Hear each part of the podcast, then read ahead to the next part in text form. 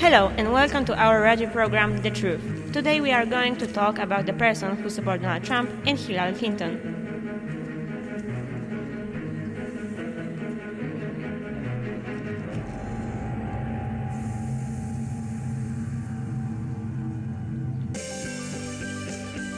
I'm running for president. Hillary Clinton was an activist, a law professor, a lawyer, the First Lady of the United States, a U.S. Senator from New York, and served as the Secretary of State. She stood in the U.S. election of November the 8th as the Democratic candidate to become the 45th U.S. President.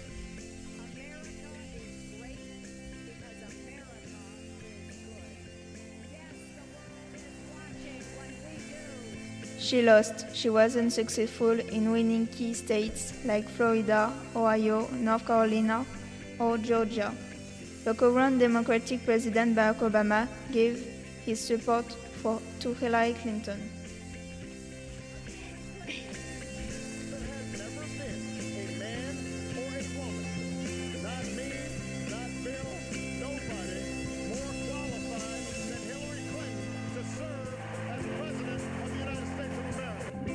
His wife Michelle gave a opponent speech against the misogynist Trump, the Republican candidate accused of sexual assault. My daughters and all our sons and daughters now take for granted that a woman can be president of the United States. Bernie Sanders called on people to vote for her. Bernie Sanders is an American politician. From 1981 to 1989, he was the mayor of Burlington and was a member of the House of Representatives for, from 1991 to 2007. He has been a senator for Vermont since 2007. He is the first U.S. senator to define himself as a social democrat. He was a candidate for the Democratic Party primary in the US presidential election in 2016, but lost with 43% of the vote against Hillary Clinton.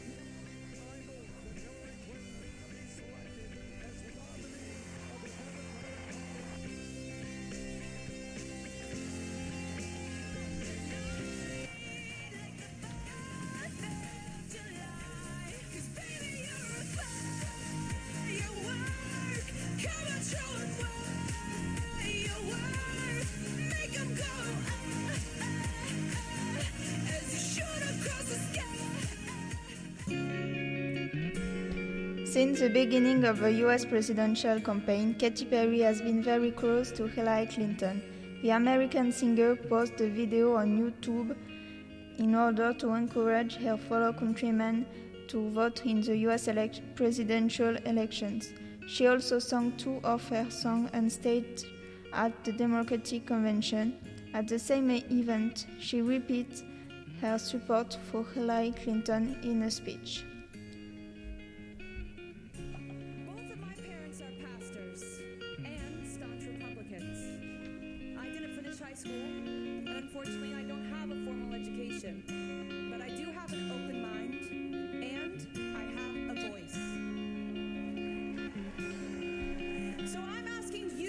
Have an open mind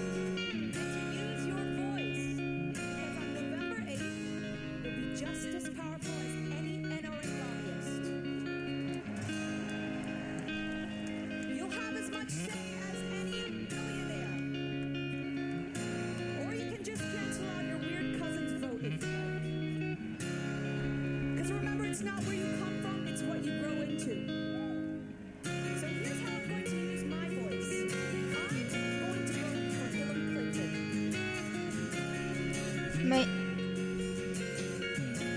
Many famous actors showed her support. Eva Longoria is one of them and didn't hesitate to mock Donald Trump at the Democratic Convention. The actress, who is 41 years old, has never stopped believing in Hillary Clinton. She supported her candidacy against that of Barack Obama in 2008.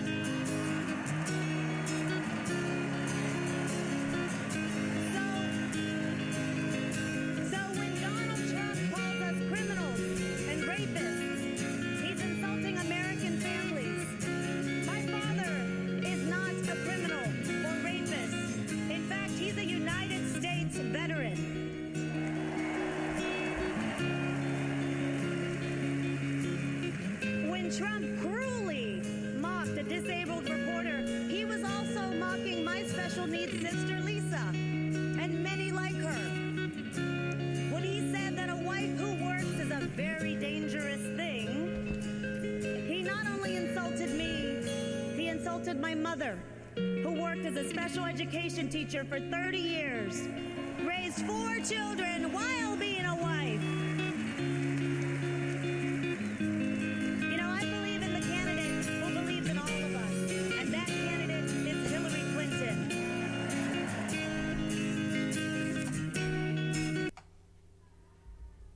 for Hillary. Dum, dum, dum, dum, dum, dum, dum, dum, like a small. An a cappella version of the song was released for the 2016 Democratic National Convention by the famous actress Elizabeth Banks. It featured some of her co-stars from Pitch Perfect a musical comedy film, along with celebrity support such as Sia, America Ferrera, Aisha Tyler. Eva Longoria and the author of the original song, Rachel Platten, were also in.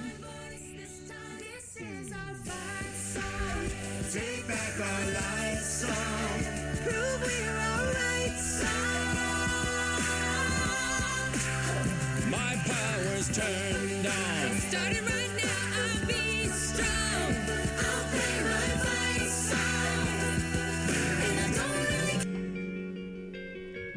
During the, broadcast of new episode of Grey's Anatomy and Scandal and Murder, the producer Shonda Rhimes and her freestyle show their support for Hillary Clinton in the race for, for the White House. The real world has Hillary Clinton. The real world has Hillary Clinton. Rolls up her sleeves, fights for what's right, in it for you, won't back down, champion for all of us. That's why I'm with Hillary. I'm with Hillary. I'm with Hillary. I'm with Hillary. Join us. But some celebrities can have a bad influence. According to a poll by EOL, Miley Cyrus is the celebrity who has had the worst influence. 30, 32% of those thought she had a negative influence. Just behind is Britney Spears and rapper Kanye West. According to US media, it was her dancing around a pool dance bar at the ceremony of Teen Choice Awards in August that justified this first place and this bad image that the young singer career.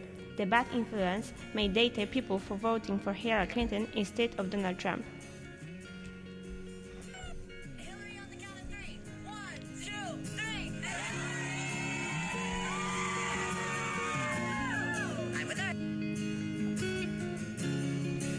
Donald Trump is an American businessman. He is famous for having built his empire and reputation and prestigious buildings which generally bear his name. The reality show The Apprentice increased his fame. He has been engaged in politics since the, eight, the 1980s and he has a candidate for the Republican Party primary for the 2016 presidential election. He was outspoken. When Mexico sends its people, they're not sending their best. They're not sending you. They're not sending you. They're sending people that have lots of problems, and they're bringing those problems with us. They're bringing drugs, they're bringing crime, they're rapists. I will build a great, great wall on our southern border, and I will have Mexico pay for that wall. Donald J. Trump is calling for a total and complete shutdown of Muslims entering the United States until our country's representatives can figure out what the hell is going on. Donald Trump won 276 votes against 218 for Hillary Clinton. 260 votes and 70 votes of the great electors are required to win the election, so he became the 45th president of the US on November the Tuesday the 8th. And I can only say that while the campaign is over, our work on this movement is now really just beginning. We're going to get to work immediately for the American people. And we're going to be doing a job that hopefully you will be so proud of your president. You'll be so proud. Again, it's my honor. It was an amazing evening. It's been an amazing two year period. And I love this country. Thank you. Thank you very much. The good news for Donald Trump is that many defection he still had some supporters. The list of celebrities who publicly supported the candidacy of Trump is not as long as the list of his opponents, but is quite impressive. On this list, there are many actors and directors like Kirstie Alley, Stephania Baldwin, Jean-Claude Van Damme, Jonah Voight. Also, in a wide-ranging interview with Variety magazine, Sylvester Stallone said he's a big fan of the bigger-than-life Donald Trump. I love Donald Trump, the actor told Variety for its cover story on his Rocky spin-off Creed. He, he's a great dedication character, you know what I mean. He said of the Republican presidential frontrunner, there are certain people like Arnold Schwarzenegger, Babe Ruth, that are bigger than life, but I don't know how to that translate. He let off laugh, deriving the word. Actor Clint Eastwood has backed, has backed Donald Trump over Hillary Clinton in the upcoming presidential election and bemoaned the current generation of political correctness. We are really in the generation everybody's walking on eggshells, the 86 year old said. Also, many musicians support Trump, but they are not the only country artists who competed with Kid Rock in 2012. He has now settled on his pick for the 2016 Republican presidential nominee. Donald Trump, the singer, is one of the most prominent, prominent right leaning voices in music, but he's also known to be an unconventional Republican. When asked about the Iowa caucuses, Rock told the Rolling Stone, I'm digging Trump. I feel like a lot of people, whether you are a Democrat or a Republican, feel like if you get Hillary or Bernie, or you get Rubio or Cruz or whoever. He then added, My feeling is let the business guy run it like a business, and his campaign has been very entertaining. Ted Nugent is one of the famous guitarists who support this candidate.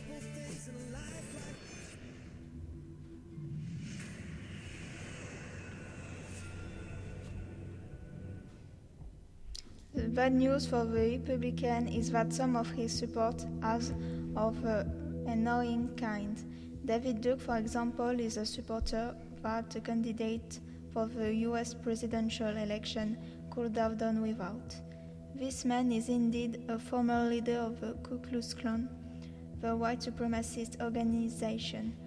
On Friday, August the 5th, the NPR public radio, David Duke has renewed his support for the businessman previously expressed in February by indicating that he was 100% behind Donald Trump. I represent the ideas of preserving this country and the heritage of this country, and I think Trump represents that as well. These days, the Ku Klux Klan, the American Nazi Party, is also behind Donald Trump. The BuzzFeed website posted a recorded audio broadcast last month by Rocky Suhayda, the party president who advocates racial separation. We can hear him say, if Trump wins, it will be a real opportunity for people like the white nationalists. Other supremacists listed by the Washington Post include Jared Taylor, the magazine editor, and the website American Renaissance, which in January called New Hampshire voters to vote Trump. He says that Trump was the only candidate to emphasize that we must only accept immigrants who are good for America. There is, there is also a, dec- a declaration in support of Donald Trump in the election by the famous former basket player Dennis Rodman, who had a bad influence of the election campaigns of Trump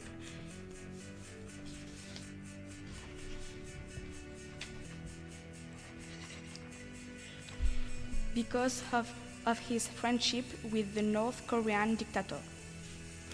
Although many op- opponents of Donald Trump, he won, he won the election and Trump is the fir- 35th president of America. So that's it. We wish you a nice day and Merry Christmas. Merry Christmas. Merry Christmas! Voilà. Je crois que j'ai vu toute la fin. Je- want a lot for Christmas. There is just one thing.